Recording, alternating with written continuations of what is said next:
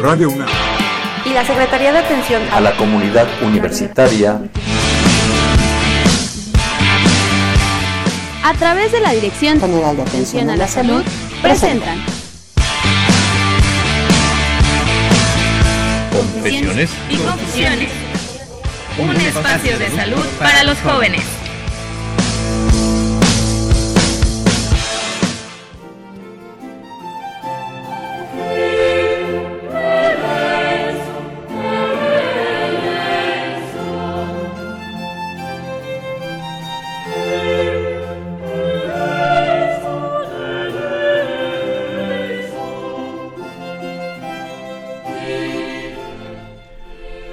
A ver, veamos.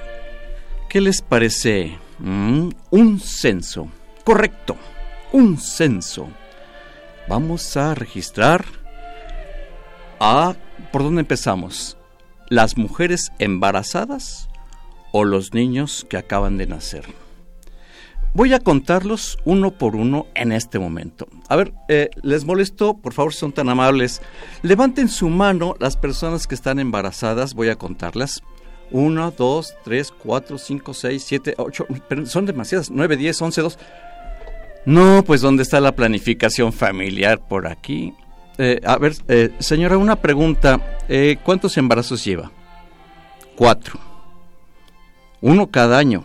No, no, no, como que ahí ha habido un poco de exceso de placer o de falta de información. Voy a seguir contando. ¿En qué número me quedé? 20, 21, 22.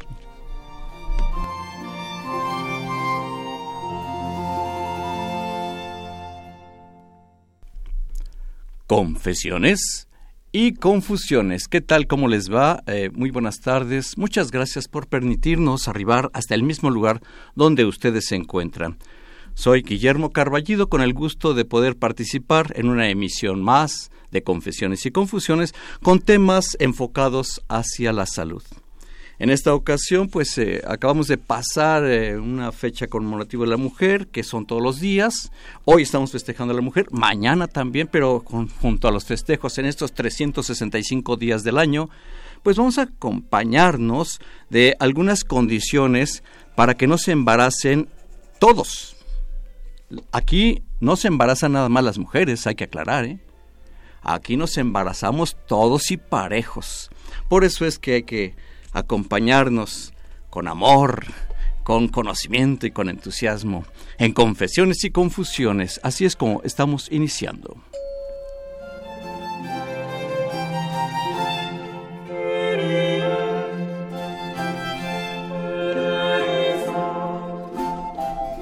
Pues bien, el tema es planificación familiar y tengo el gusto de poder saludar a la doctora Teresita de Jesús Mendoza Aguilar. Muy buenas tardes, querida compañera y amiga. Hola, buenas tardes, doctor Guillermo. ¿Cómo te va? ¿Cómo estás? Muy bien, muy contenta de estar aquí. Eh, claro que estamos contentos de poder participar y procurar hacer algo por la salud. La doctora Teresita Mendoza, de Jesús Mendoza Aguilar, ella eh, está en la jefatura de urgencias de la Dirección General de Atención a la Salud de la Universidad Nacional Autónoma de México. Además tiene experiencia amplia en relación al tema de hoy y además tiene mucho entusiasmo y pues tiene mucha empatía con la juventud que es pues para poder platicar y alternar con la juventud hay que tener empatía y ya la tiene. De verdad que es un gusto, Tere, tenerte por acá en estos micrófonos de Radio UNAM. Y asimismo, tenemos compañeros que participan y estudian eh, eh, ahí con nosotros. Y vamos a, que se presenten, que nos digan su nombre y qué estudian, si son tan amables. A ver, escuchamos a Iraís, Marlene Iraís. Hola, mucho gusto. Mi nombre es Marlene y soy estudiante de medicina. Pero tienes apellidos, ¿no, Marlene? Ah, sí. Mis apellidos son Vázquez Flores, Marlene Iraíz. Gracias. Hola, buenas tardes. Mi nombre es Brisa Marlene Malemos. Yo soy de licenciatura en enfermería y es un gusto estar aquí con ustedes. Es un gusto realmente que podamos participar. Hola, buenas tardes. Yo soy Alberto Vicente Baruch, Arteaga Márquez. Es un gusto estar con ustedes igual. Eh, estudiando... Estudiante de medicina. Efectivamente, ustedes nos van a, a, poder contribuir en la emisión eh, al recibir las inquietudes del público que se comunique al 55 36 8989.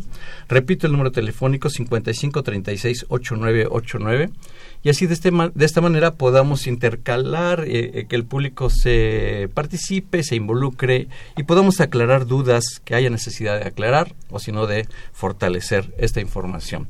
Pues así es como iniciamos Confesiones y Confusiones en Controles Técnicos Crescencio Suárez Blancas. Como siempre, muchísimas gracias. Y en Planificación Familiar.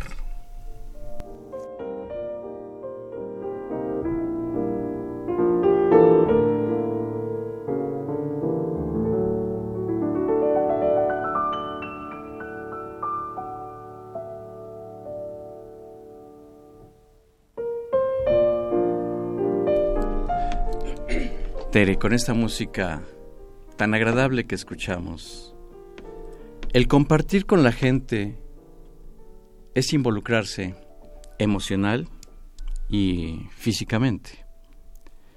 Pero suceden consecuencias cuando de pronto no hay un acuerdo entre corazón y cerebro y surgen embarazos. Hay algo que se llama planificación familiar. ¿Qué es eso? Ok, bueno, pues hablaremos de la planificación familiar, que es la que nos permite decidir cuántos hijos vamos a tener, el número, o sea, la cantidad, y con qué espaciedad entre uno y otro. Eh, ¿Esto con qué? Con los métodos anticonceptivos, que pueden ser temporales o pueden ser definitivos, dependiendo de lo que haya decidido la pareja. ¿Cuántos hijos vamos a tener? Sería la pregunta. Y tenemos el primer problema, porque de verdad, uno da un paso, como dicen, no doy paso sin guarache, pero sí, pero aquí el guarache se les pierde a mucha gente. ¿Cuántos hijos? Bueno, para empezar, una gran mayoría de personas primero se embarazan y después dicen cuántos vamos a tener. Lo ideal es, antes del embarazo, pues van a pensar cuántos y a qué edad y en qué momento y todo eso. Por eso es la planificación familiar. Y, y ver, mencionaba la doctora, eh, aquí eh, que estamos platicando sobre planificación familiar, la doctora Teresita de Jesús Mendoza Aguilar, que cada cuándo, porque eso también es algo muy importante, que le llaman espacio intergenésico. Cada cuándo, no es nada más cada año. Hay, hay personas, hay mujeres que tienen años sin conocer la menstruación porque están embarazo tras embarazo. Pero, eh, ¿a qué grupo de edad estaría dirigido el programa de planificación familiar? Pues a toda mujer, desde que inicia su primera menstruación hasta que llegamos a la edad adulta, que sería la menopausia, ¿sí? Haciendo énfasis mucho en, en los jóvenes, en los adolescentes, para que llevaran una buena educación sexual y que pues que no se embarazaran a tan temprana edad. La educación sexual involucra tener presente estas características de lo que es la planificación familiar, que ya, ya lo comentaba al inicio la doctora, que cuántos y cada cuándo. Eh, pero los beneficios de esto, cuando se ejerce realmente con, con acierto eh, este tipo de actividad de planeación, ¿cuáles son los beneficios y, la prevención de estas circunstancias? Bueno, mira, tenemos que, si eh, los beneficios es que una chica no se nos embarace cuando es adolescente, porque bueno, pues puede frustrar su carrera, sus estudios y eh, pues tener también inclusive, ¿no? Eh, sus niños con bajo peso al nacer, o sea, trae muchas consecuencias que pueden afectarla tanto a la madre como al bebé. Eso sería una de ellas. Eh, los embarazos no deseados también, entonces para eso nos ayudan los métodos, para no tener niños no deseados. para mejorar las oportunidades de los jóvenes, inclusive, ¿no? De los adultos, tener una mejor educación, eh, ver por nuestros hijos, para que les podamos dar la dedicación adecuada que ellos necesitan. Y algo muy, muy importante también sería el protegerlos de infecciones, como cuáles, pues infecciones eh, de virus del papiloma, infección de VIH, las infecciones de transmisión sexual, que también pues uno de los métodos nos ayuda a prevenir. Entonces son varios los beneficios que puede traer la planificación familiar. Es importante eh, poder hablar en, en, casa, en la familia, con los menores de edad, porque ya cuando tienen la menarca, ¿qué dijo doctor? ¿Me, me qué? Menarca. hay, hay esas palabras, dicen, dicen que los médicos usan muchos términos técnicos, pero esta palabra es muy importante que la sepamos todo el mundo, sin seamos médicos o no. Menarca es la primera menstruación en la vida que tiene una mujer. Y desde ese momento hasta los 18 años incurren en factores de riesgo, son embarazos de alto riesgo. Y entonces es cuanto, si de por sí es importante hablar de planificación familiar, al hablar de adolescencia, pues implica mucho mayor relevancia, mucho mayor importancia esto. La doctora Teresita decía que pues es que se logra mejorar las oportunidades en los proyectos de vida del ser humano. Exacto. Realmente cuántas, cuántos destinos se han eh, dilapidado o transformado o dirigido a partir de ese instante. Parece que es la eclosión de un futuro marcado para la eternidad porque no cuentan con apoyo, aunque cuenten con apoyo, si tienen sustentos, y, en fin, son muchas características que hacen más relevante la necesidad, ¿no es todo, doctora Tere? Claro, sí, este... Porque los motivos, hay motivos, motivos para usar eh, eh, métodos de planificación familiar. ¿Por qué no se utilizan? Bueno, lo primero es porque hay mucha, mucho, eh, el porcentaje de nuestra población es muy alto, el que no saben a dónde acudir por un método de planificación familiar, cómo utilizarlo, si son gratuitos, si se les pueden otorgar fácilmente. Eh, otra muy importante es también la oposición que puede ser por la cultura, eh, por las ideologías de las familias, del, inclusive ¿no? de, los mismos grupos en donde viven, que no les permiten utilizarlos los métodos, ¿no? Eh, también refieren que puede haber servicios de mala calidad o que no les dan buena información sobre los métodos. Los adolescentes principalmente son mal atendidos porque desde el principio son juzgados, entonces pues ya no llegan a los servicios eh, como debería de ser, a pedir la información que necesitan.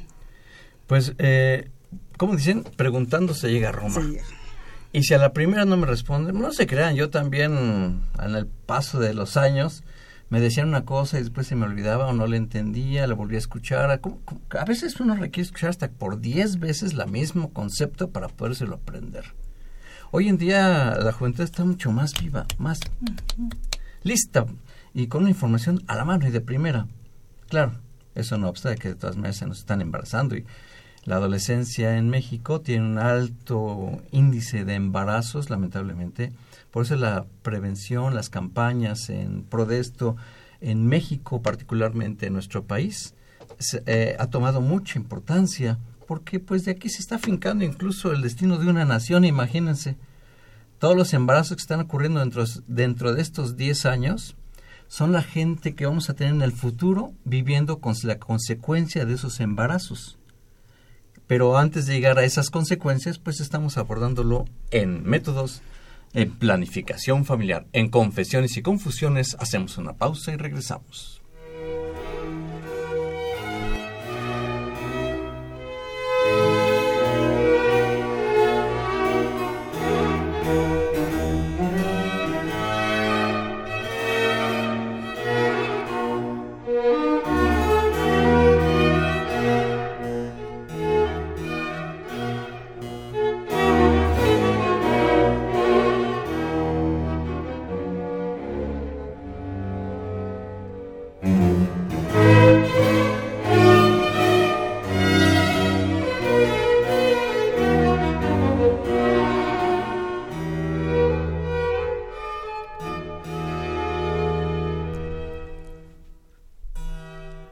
Y confusiones. Eh, con nosotros la doctora Teresita de Jesús Mendoza Aguilar.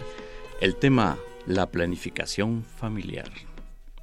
Bien, tenemos vamos a aprovechar la presencia de nuestra querida amiga Brisa Marlene Lima Lemos.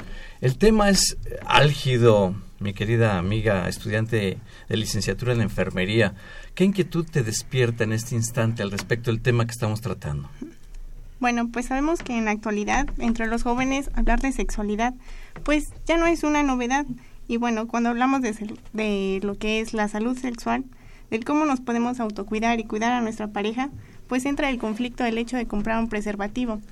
En cuestiones esto se ve limitado por lo que es pena Y bueno, siendo así, pues sabemos que como consecuencia, y bueno, aparte de que la sexualidad se está iniciando a una temprana edad, pues el hecho de, de no cuidarse, de no planificar lo que es la sexualidad, pues están, como lo hemos hablado en todo el programa, eh, los embarazos no deseados o en este caso las enfermedades de transmisión sexual. Y bueno, esto se ha visto entre más jóvenes. Es, es un poco complicado acudir a la farmacia y pedir un condón. ¿Daría pena? ¿Eh, ¿Mortifica, incomoda? O mira, yo conozco muchos jóvenes que les vale gorro todo. Yo vengo y punto, no me importa. Yo creo que hay de todo con botica, ¿no? Como dicen. Claro. Mira, nosotros tenemos lo que son los eh, servicios de salud, en donde lo que es planificación familiar es un programa nacional. Entonces, ¿esto qué quiere decir? Que toda la población puede acudir a cualquier servicio de salud por un método de planificación familiar, son gratuitos, ninguno tiene costo y puede ir cualquier eh, persona siendo o no derechohabientes de esos servicios y se les otorgan, se les da su plática de cómo deben de utilizarlos y se les da el mejor método dependiendo de la paciente. En todos lados es un programa nacional, Es nacional. en todo el país, Sí. en las ciudades y en las montañas. Digo en las montañas, yo estuve trabajando en las montañas de, en un área rural y hasta allá llegan los métodos anticonceptivos. Sí. El índice de embarazos es alto y no deja de serlo. Por eso la campaña nacional está involucrada en esto y la preocupación de la Dirección General de Atención a la Salud de que podamos acercarnos a las inquietudes y preguntas. Hace un rato, Brisa Marlene, comentabas de que pues la información y la pena y cuál cuál puede ser ese parámetro para que nos tengamos confianza para llegar y decir lo que necesitamos saber. Bueno, sabemos que como jóvenes, pues a veces eh, por la sociedad nos vemos mm, como con pena o el hecho de, no ser como que tan abiertos a la sexualidad. Y bueno, esto también depende más por cómo es que hemos sido educados en casa. Pero pues sabemos que hoy en día yo creo que el hecho de, de saber sobre salud sexual es pues es muy importante. Uno debe de cuidarse tanto uno mismo como a las demás personas. En este caso, pues para saber utilizarlos necesitaríamos saber cuáles son los diferentes métodos de planificación familiar que existen. Claro. Doctora Teresita. Sí, mira, normalmente llegan a una consulta y para empezar hay que ver la edad de la paciente y cuál es el método que quiere o solicita y cuál es el ideal para esa persona. Eh, les explicamos que tienen, eh, pueden elegir entre métodos temporales principalmente, que son los que los van a proteger más, o sea, es mejor, es, eh, mejor el porcentaje de la protección. Eh, contamos con diversos métodos como son pastillas, parches, inyectables, la pastilla de emergencia, el implante, eh, que normalmente le dicen chip, pero es un implante, ahorita lo explicamos. Eh, tenemos también los dispositivos que tenemos con hormonal y sin hormonal, que es el Dispositivos intrauterinos. Intrauterino, exactamente. dentro del útero, la. Exactamente, sí. Y todos ellos pu- eh, los podemos utilizar dependiendo de las condiciones de la paciente y también de, de la edad, ¿no? Estos son, se usan y pueden dejar de usarlos si se embarazan. Claro, o sea, los pueden estar utilizando y si ellos deciden que en cierto momento quieren embarazarse, van, se platica con el médico y se les puede retirar. Y si la da. decisión es de que ya no me quiero volver a embarazar jamás en mi vida.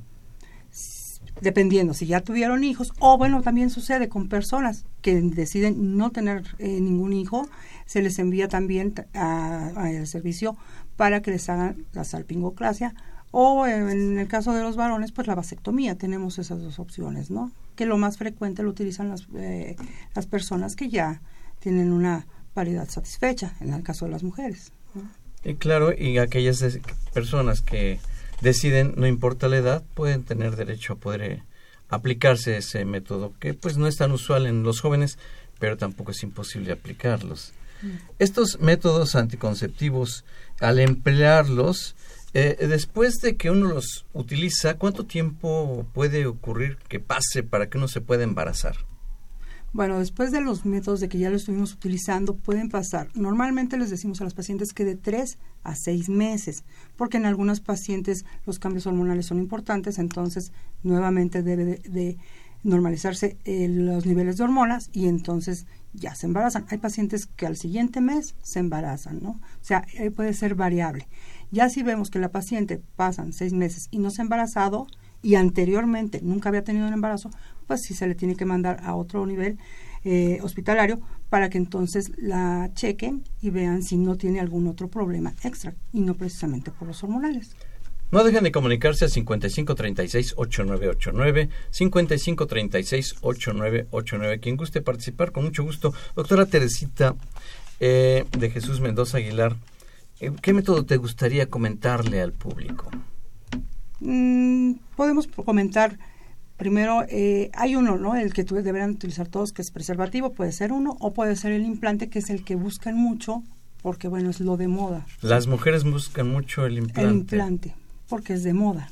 ¿no? Entonces, bueno, ese es uno, pero en la, la, realidad es que el que más utilizan es el parche. Es un parche subtérmico, entonces podemos hablar de... ¿Y ese implante dónde se coloca? El implante se coloca en la cara anterior del brazo. Sí, entonces lo que hacemos es, primero valoramos a la paciente, pero bueno, ya que decidimos que a esa paciente se le puede aplicar el implante, se coloca en cara anterior del brazo, trae su aplicador, el implante, eh, es una varilla de aproximadamente 4 centímetros, como si fuera un cerillo de ese tamaño y de ese eh, delgado, de ese grosor. Eh, hay que aplicar en el brazo, eh, se hace su, eh, su limpieza. Dijiste varilla, eh, ¿es algo metálico? No, es que le llaman así, o sea, normalmente, y normalmente se los mostramos. No, la varilla es aproximadamente... como de plástico, Como ¿no? de plástico, es muy flexible, no les causa dolor, la verdad es que no molesta. Inclusive cuando lo aplicamos no se nota, nada más se toca. Solamente que la paciente sea muy delgada, sí se alcanza a ver, ¿no? Pero la verdad es que es un método muy cómodo. Bastante cómodo. Y una observación para quien en este momento eligiera, suponiendo en este caso que está comentando la doctora Tere, el implante subdérmico que se coloca por debajo de la piel con el aparato que ya está directo de fábrica aplicado para esto. Antes de esto, es menester necesariamente que estén enterados de los efectos secundarios. Es obligatorio. Cuando alguien dice, me van a decir los métodos, las los efectos secundarios de esto, tal parecería que le estoy animando a no ponérselo. No, es que es algo que... De, miren, cualquier persona que utilice cualquier medicamento, todos, todos los medicamentos tienen sus efectos secundarios, no se salva ninguno, ni las vitaminas, además. Entonces, y, y si nos eh, rechazáramos la utilización de esto por los efectos secundarios, pues nadie se curaría, nadie, no existirían las farmacias, pero lo comento porque es importante para que ayuden al médico en ir viendo los efectos de su cuerpo. Pueden ser unos efectos fisiológicos normales o bien algunas manifestaciones que se van a corregir en ciertos instantes, dependiendo de ciertas características. ¿Y esto por qué es tan cómodo este método, doctora Tere? Porque se aplica y tiene una duración de tres años. No hay que estarlo revisando. La misma paciente puede tocarlo en su brazo y sabe que ahí está, no se mueve. Entonces eso es muy cómodo. La otra, eh, son tres años el que eh, lo vamos a lo puede utilizar la paciente, ¿sí? Y, y entonces esta varillita, este método, deja salir el hormonal todos los días. No hay que estarlo ni checando, ni tomando, ni retirándolo. O sea, la verdad es que es, es bastante accesible y cómodo. La, la, comodidad implica en que se olvida, ¿no? De aquí me acuerdo hasta dentro de tres años. Bueno, hay que estar yendo al médico a sí. estar haciendo visitas periódicas, me imagino. Sí, normalmente después de aplicado el implante se les dice que vayan al, al mes para que se les haga una revisión y si llegan a tener alguna alteración que regresen con nosotros, que ahí ese es el problema de repente por lo que se les retira, que tienen alguna algún efecto secundario es por lo que no les gusta, porque algunos pacientes no tienen su menstruación o su sangrado. Hay algunas que no les gusta que suceda eso, entonces van y ese es el... Algunas no les gusta. Déjame decirte, Tere, honestamente, que la mayoría de las mujeres dicen, dejé de menstruar durante, ya llevo muchos meses claro. que no menstruo y soy la mujer más feliz. Lo digo no porque yo Uh, lo interprete así. Yo digo lo que han dicho las mujeres. Claro. Entonces también eso parte de, implica parte de la comodidad de, de, la mujer al utilizar el implante subdérmico. Claro, pero también hay parte de la población que ellos solamente entienden que debe de estar la menstruación porque si no hay menstruación están embarazadas. por más que les explicamos. Entonces, bueno, hacerles entender, inclusive hay muchas que dicen, quiero mi prueba de embarazo para ver que no estén embarazadas, ¿no? Decimos, es que es el método, deja de menstruar, porque esa es una de las cosas. Con ese método pueden dejar de menstruar inclusive los tres años que tengan el método, ¿sí? O tener sangrados ocasionales. Y la otra es que también puede ser que los sangrados sean abundantes. Cuando llega a suceder eso, que la paciente sangra más de 10, 12 días, van con nosotros, que eso también se les indica, y entonces se les dice qué medicamento deben de tomar para que entonces modifiquemos ese sangrado y se hagan regulares nuevamente. Sí, si tienen trastornos de sangrado, pues pueden, hay, hay, mecanismos para poderles ayudar y que ya eh, les podamos resolver esa inquietud y esa problemática. También hay otras preguntas que han dicho, bueno, si no estoy menstruando, porque tengo este método, ¿a dónde se va mi sangre? Okay. ¿Qué, le, contestamos a la persona? Claro, hay muchas pacientes que piensan que esa sangre se está guardando, que se está acumulando. Y hay otras pacientes que dicen, bueno, cuando me quiten el hormonal voy a sangrar muchísimo. No, la verdad es que lo que cambia ahí es la cantidad de hormonal que tenemos en el cuerpo. Normalmente nuestro cuerpo tiene cierta cantidad, ciertos niveles de hormonas. Nosotros lo modificamos con el implante, ¿sí? O sea, lo que estamos metiendo es extra entonces lo que hace es que tenga ciertos niveles y entonces no deja que se, eh, que se forme ese tejido que va a ser el que, con el que va a sangrar, ¿sí? El que va a estar en el útero. Entonces, como no lo va a formar, pues no va a haber sangrado. Pero ¿qué sucede cuando quitamos ese implante? Va a tener que regresar nuevamente a sus hormonas de, es, de la paciente, a las cantidades que tenía, y va a tener su sangrado probablemente como siempre haya sido, porque también puede haber cambios. Así que si no hay sangrado es porque no es que se acumule por ahí, simplemente no se forma. Exacto. Entonces no hay preocupación. Esa es la razón de la consulta médica para planificación familiar, para aclarar muchas preguntas y muchos mitos y muchas mentiras que se suceden alrededor de tantas cosas. Una pregunta, Tere. Eh, ¿los, ¿Los métodos anticonceptivos pueden causar esterilidad? No. Es una pregunta que, es, muy, es, muy, frecuente, porque dicen, es que ya no me voy a poder embarazar o mi amiga ya no se embarazó. Y no, la verdad es que no, o sea, porque a fin de cuentas los medicamentos, que es el hormonal que se, se mete al cuerpo, no nos van a dejar estériles, ¿no? O sea, siempre puede haber otra causa extra que sea la que no nos deje embarazar, pero normalmente no, se pueden utilizar por cierta cantidad de años, cada uno tiene sus especificaciones, pero la verdad es que no, o sea, eso es nada más un mito muchos mitos. Les invitamos cualquier inquietud que tengan al respecto, no dejen de comunicarse 5536 8989. Vamos a una pausa en confesiones y confusiones y regresamos.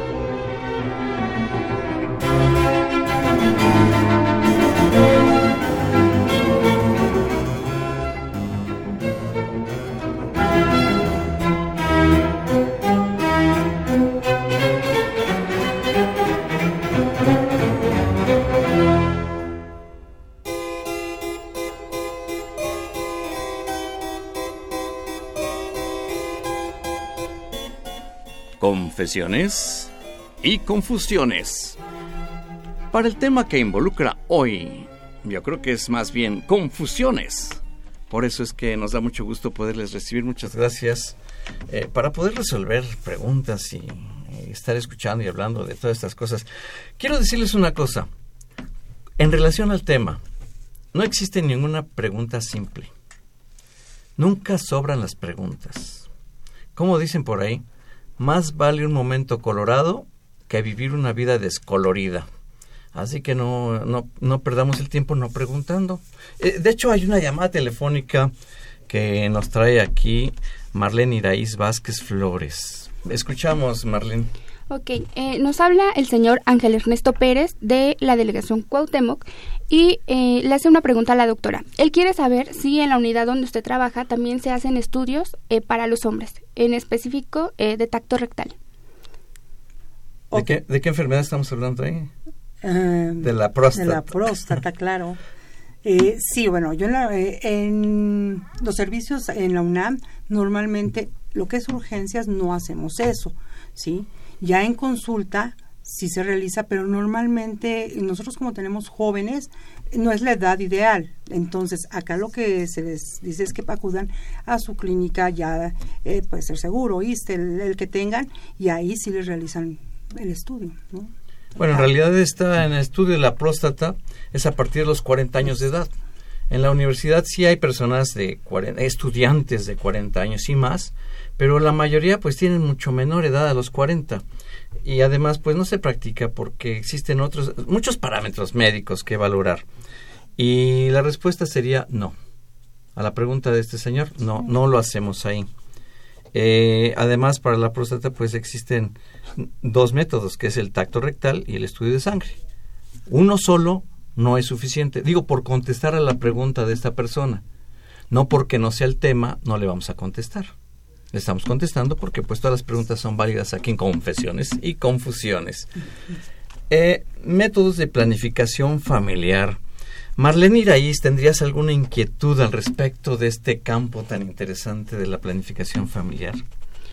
Yo creo que a la mayoría de las mujeres siempre nos ha interesado saber, este, pues, eh, en relación con los métodos anticonceptivos hormonales.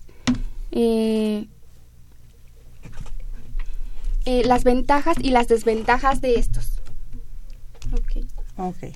Bueno, lo que pasa es que es, es muy amplia la gama de las ventajas y desventajas. Cada uno tiene sus ventajas y desventajas. Hablando en general de los hormonales, podríamos hacer una generalidad. Eh, una puede ser, es que depende, ¿no? Eh, a lo mejor, por ejemplo, hay quien toma pastillas y sabe que diario debe tomar su pastilla. Hay quien tiene que gastar a lo mejor en ponerse su inyección mensual. Em, por ejemplo, el implante comentábamos, no tiene ningún, este, o sea, desventaja en costo, por ejemplo. Eh, la otra, eh, estarse acordando el que se tiene que tomar la pastilla. De repente, los jóvenes, eh, eso sucede muy frecuente, lo esconden y que a la hora de esconderlo, entonces, pues no lo toman, se les olvida, se les pierde. El, hay, hay varias eh, ventajas, como puede ser el que también acudan a, a comprarlo, ¿no? Acudan a alguna institución y lo tengan siempre en, en casa y bueno, cuenten con él, ¿no? Mm, Eso es lo importante, tenerlo presente, porque eh, recordemos algo, los condones se usan antes de, no después de. ¿De qué? Pues imagínense la escena. lo que pasa es que es ah, el calor de la emoción y después, ay, oye, ¿y el condón? Bueno, pues lo usamos para la otra. No, pues ¿cómo para la otra? Era para esta.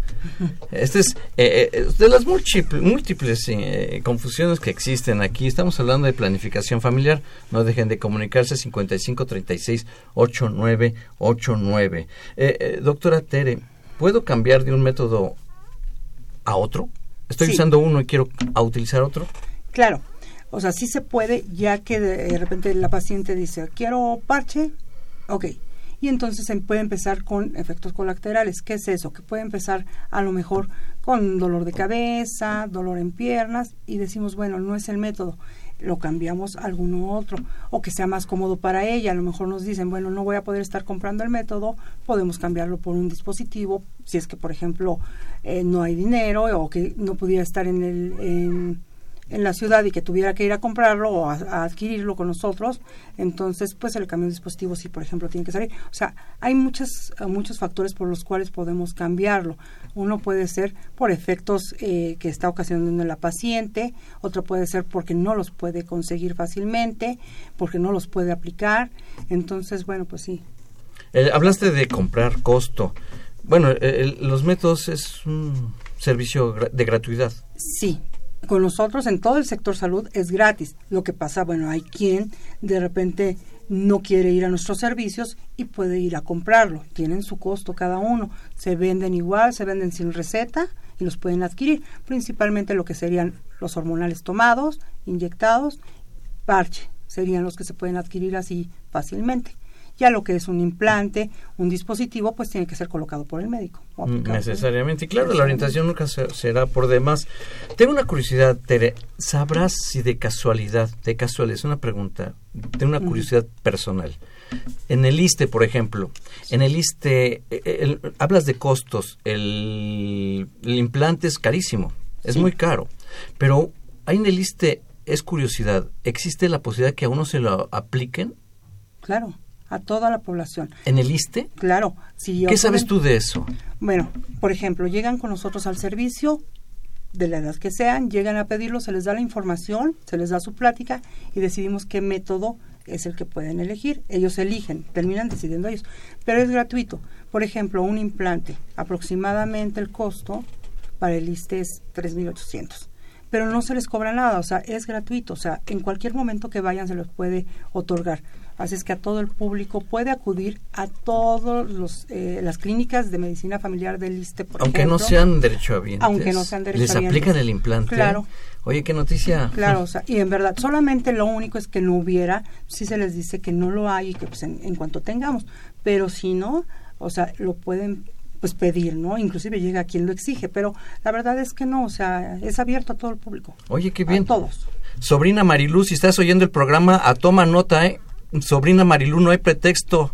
Por favor, ahí te encargo. Disculpen, pero es que hay que prevenir, ¿no? Claro. Bueno, tenemos llamadas telefónicas. A ver, le escuchamos. Adelante, compañera. ¿Quién, quién, quién habló? ¿Qué dicen? Hola, pues nos llamó la señora Lorena. A ver, Brisa. Habló Lorena, la señora Lorena. Sí, Lorena Paredes Chávez de la colonia Doctores. Y pues bueno, ella nos pregunta, ¿qué desventaja tiene que retiren la matriz como método anticonceptivo? Vámonos, a ver, la histerectomía. Exacto, la histerectomía. ¿Es un método anticonceptivo? No, no, la verdad es que quitar la matriz no es un método anticonceptivo. Eso se hace porque puede tener algún problema en su matriz, en su útero pero no es un método de planificación familiar. O sea, no. No, no es un método. Aclaramos. Otra pregunta. Bueno, también nos llama Ricardo Rosas de Coacalco Berriozabal. Él nos pregunta, ¿existe la posibilidad de contraer VIH aún utilizando preservativo? Es, pudiera ser, principalmente es porque se rompe o porque lo retiraron mal, no lo aplicaron bien, o sea, sí. Eh, hay estudios en donde dice que sí, que pueden atravesar inclusive el látex, pero bueno, principalmente se ha visto que es más bien por la, mal, eh, la mala aplicación del preservativo. Ya, hay que aclarar, antes usando el condón se decía, retiras el condón y le haces un amarre y lo tiras. Tache, eso es obsoleto. Hoy en día se quita el condón con un trapo, un papel, qué sé yo, para no contaminarse y sin amarrarlo, sin amarrarlo se, se, tira. Para que hay que tomar precauciones, ¿no? Más llamadas telefónicas. Sí. De la señora Hilda López, de la colonia Doctores. ¿Cuál es el método anticonceptivo más eficaz para hombres y mujeres y cuáles son sus ventajas y desventajas? Ok, bueno, para los hombres, para empezar, tenemos, o sea, eh, si tienen vida sexual activa, para los hombres lo que tenemos es el preservativo. O sea, ahí no hay de otra, hay preservativo. Y ya solamente que fuera uno temporal, pues sería la vasectomía. Y para las mujeres, yo creo que hablando de efectividad, ahorita el que gana es el implante. Tiene un 99.99%. Un laboratorio nos dice que 100%, la verdad es que nunca decimos eso, porque bueno, siempre puede haber la posibilidad de alguna embarazada. Pero yo creo que ahorita es, eh, sin hacer promoción, la verdad es que tenemos muy, una tasa muy baja de embarazadas. Ningún método anticonceptivo es 100% seguro. Ningún... ¡Ay! Perdón, estoy recibiendo una tarjeta que... A ver qué dice la tarjeta. Sí hay uno. Ah, perdón, disculpen, vamos a aclarar esto. Hay un método que sí es 100% seguro. La abstinencia sexual. Bueno, todas las opiniones se valen. Ahí está. Pero todo, estamos hablando de planificación familiar. Eh, una inquietud que tengas, Alberto Vicente Baruch Arteaga Márquez, dentro de este tema de la planificación familiar, ¿qué inquietud tendrías en este instante? Eh, ¿Cuáles son las desventajas de los métodos anticonceptivos en relación a los métodos de barrera, como puede ser el condón? ¿Cuáles son las desventajas? La efectividad, o sea, sí cambia mucho. Por ejemplo, un preservativo, ah, estamos hablando que puede estar en el 80% de efectividad, 70% dependiendo de cómo lo utilicen y podemos hablar de un hormonal que puede estar en el 85-90% de efectividad o más dependiendo también, ¿no? Cómo lo utilicen. La verdad es que sí cambia mucho. Y los de barrera no se diga. ¿no? También están las espumas, las jaleas. Es, es, normalmente pedimos que sea, eh, si es de barrera, se utilice aparte preservativo, porque no, es muy baja su efectividad. Barrera tenemos entonces espuma, condón, eh, eh, el condón femenino, condón masculino, pero la recomendación que sean dos, dos métodos. Lo que pasa es que, bueno, para reforzar la seguridad. claro. Pero prohibido usar dos condones al mismo tiempo, ¿eh? Ahí sí no, se rompen, se rompen de verdad. Sí, o sea, por ejemplo, que la mujer utilice su condón y el hombre también, está, o sea, no se debe de hacer, está prohibido porque a fin de cuentas se pueden romper, como dices tú. O, se pone un condón y luego el segundo para prevenir. No, pues tampoco. No, pues ahí nada más van a ahorcar ahí el asunto. Eh, eh, inquietudes, compañeras, compañeros, quienes se comunican al 55 36 89 89, no dejen de comunicarse, estamos con el gusto de poder estar participando en estas confesiones y en estas confusiones de el programa de este momento. Una pausa y regresamos.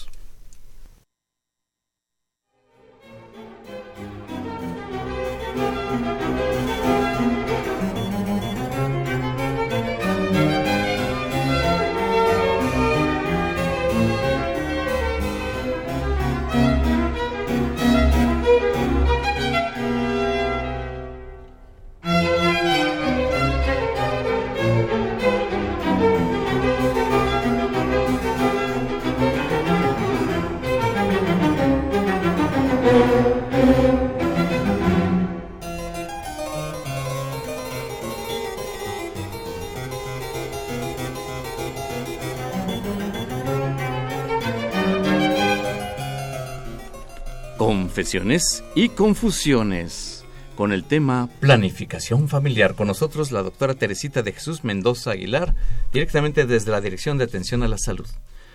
Pues bien, este es un tema que da para rato, para largo, y quienes no pregunten, se los aseguro, se embarazan. Eso es casi una regla ahí que peligrosa regla, porque si es esa regla, pues se pierde la regla y queda el embarazo. Pues bueno, eh, eh, Alberto Vicente Baruch Arteaga Márquez, ¿alguna inquietud que, tengas en este instante del tema que estamos abordando? Sí, los métodos anticonceptivos hormonales nos protegen contra las enfermedades de transmisión sexual. ¿Es una pregunta o una afirmación? Es una pregunta. Vámonos. no, los hormonales no nos van a proteger. Aquí lo único que nos protegería sería el preservativo. Ya lo habíamos comentado. Eh, hay que utilizarlo. Una es para que nos ayude a aumentar la efectividad de nuestro método. O sea, si tenemos un método hormonal y tenemos preservativo, pues nos ayuda. Pero aparte siempre se lo decimos principalmente a los adolescentes, a los jóvenes que lo utilicen por las enfermedades de transmisión sexual, eh, VIH, virus del papiloma, y con eso nos ayuda pues a tener una buena protección. Mira, la verdad es que cuando yo llego a una pregunta a los jóvenes particularmente, les pregunto, ¿usas condón? ¿O usa condón? ¿Por qué no les hablo de tú? Yo les soy sincero, yo les hablo de usted a, a, las pacientes jóvenes, no importa la edad. ¿Usa el condón? Sí. Ah, muy bien. ¿Siempre? A veces. perdón. A ver otra vez. Eh, ¿Usa usted el condón? Sí. ¿A veces dijo? Sí, a veces lo uso. No, no, no, perdón. No, pues ya estamos mal. O sea, por, por la circunstancia, el condón tiene dos utilidades. Eh, evita las infecciones de transmisión sexual y evita los embarazos. Pero en el a veces, pues en el es a veces se embarazo a veces se infecta. A ver, una pregunta. ¿No tiene miedo al SIDA? ¿No le tiene miedo al SIDA? Sí, claro. No es cierto. No es cierto. Esa es una mentira. Si le tuviera miedo, de seguro lo usaría. Pero bueno, estas son algunas preocupaciones. Llegan más llamadas telefónicas, ciertamente. Así es como aborda en este momento nuestra compañera Brisa Marlene Lima Lemus y escuchamos. Bueno, Julio Ledesma nos pregunta desde Tultepec, si me realizo la vasectomía, ¿ya no puedo embarazar a una chica? Bueno, ok, si te realizas la vasectomía, lo primero que te piden es eh, a los tres meses que te hagas una espermatobioscopía.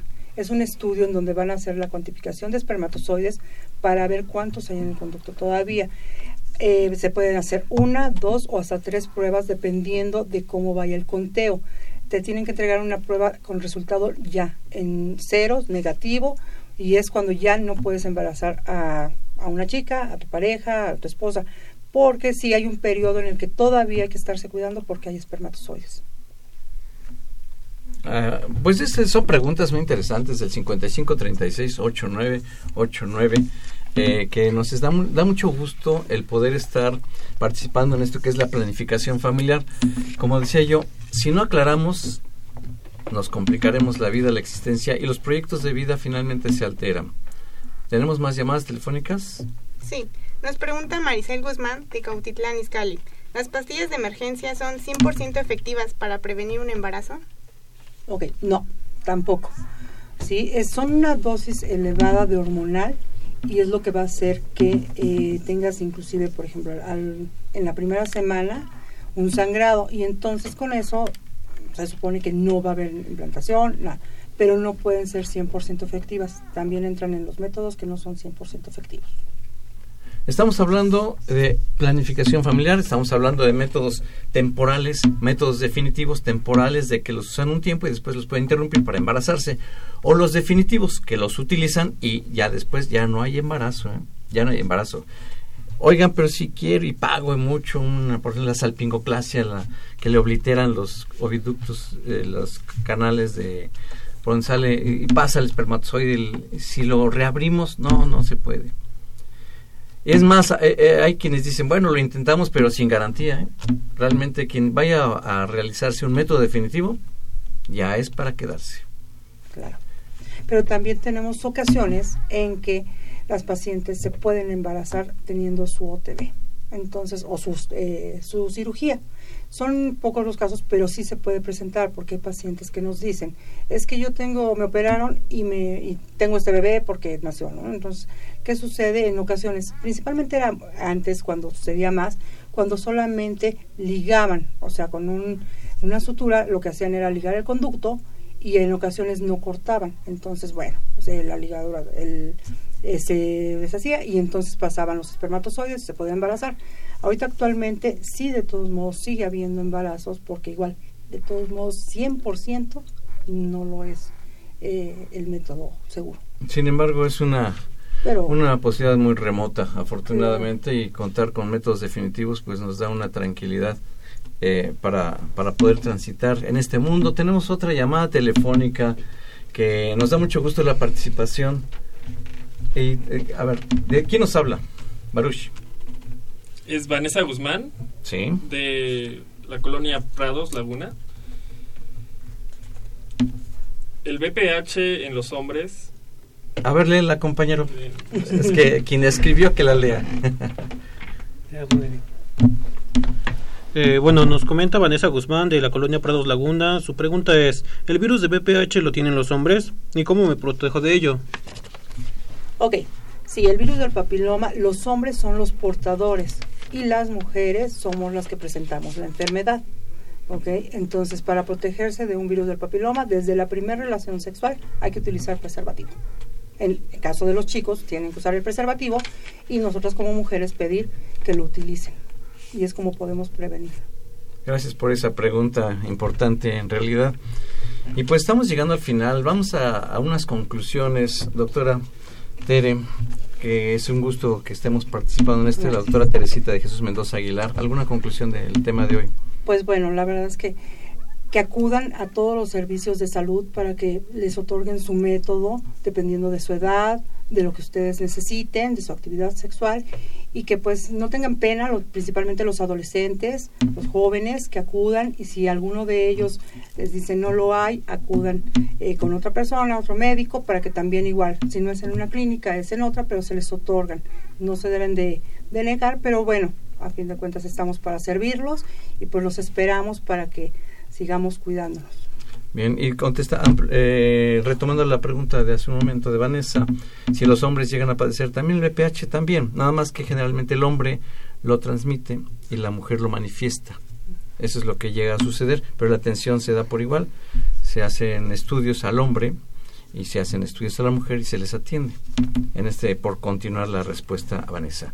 Pues ha sido un placer, queridos amigos y compañeros, agradeciéndoles mucho la atención. Brisa Marlene Lima Lemus, muchas gracias. Muchas gracias por, por haber participado en la emisión. Eh, agradecer a Alberto Vicente Baruch Arteaga Márquez, muchas gracias. Gracias a usted. Muchas gracias también a Marlene Iraíz Vázquez Flores, muchas gracias por haber estado presente. Gracias. Y en los controles técnicos, Cristian Suárez Blancas, muchas gracias querido amigo. Y indudablemente ha sido interesante, doctora Teresita de Jesús Mendoza Aguilar, las más sinceras gracias en Confesiones y Confusiones. Muchas gracias a ustedes. Soy Guillermo Carballido, los esperamos en el próximo programa a las 5 de la tarde el próximo sábado. Muchas gracias.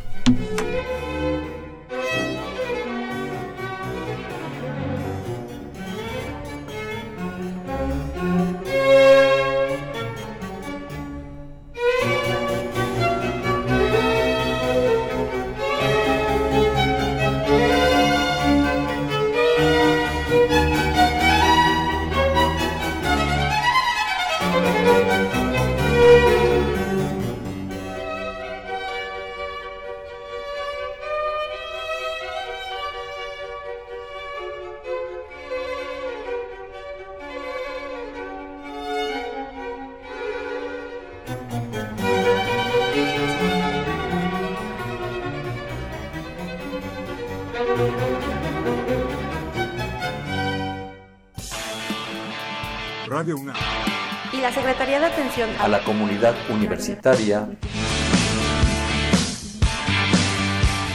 A través de la Dirección General de Atención a la Salud. Presentaron Confesiones y Confusiones. Un espacio de salud para los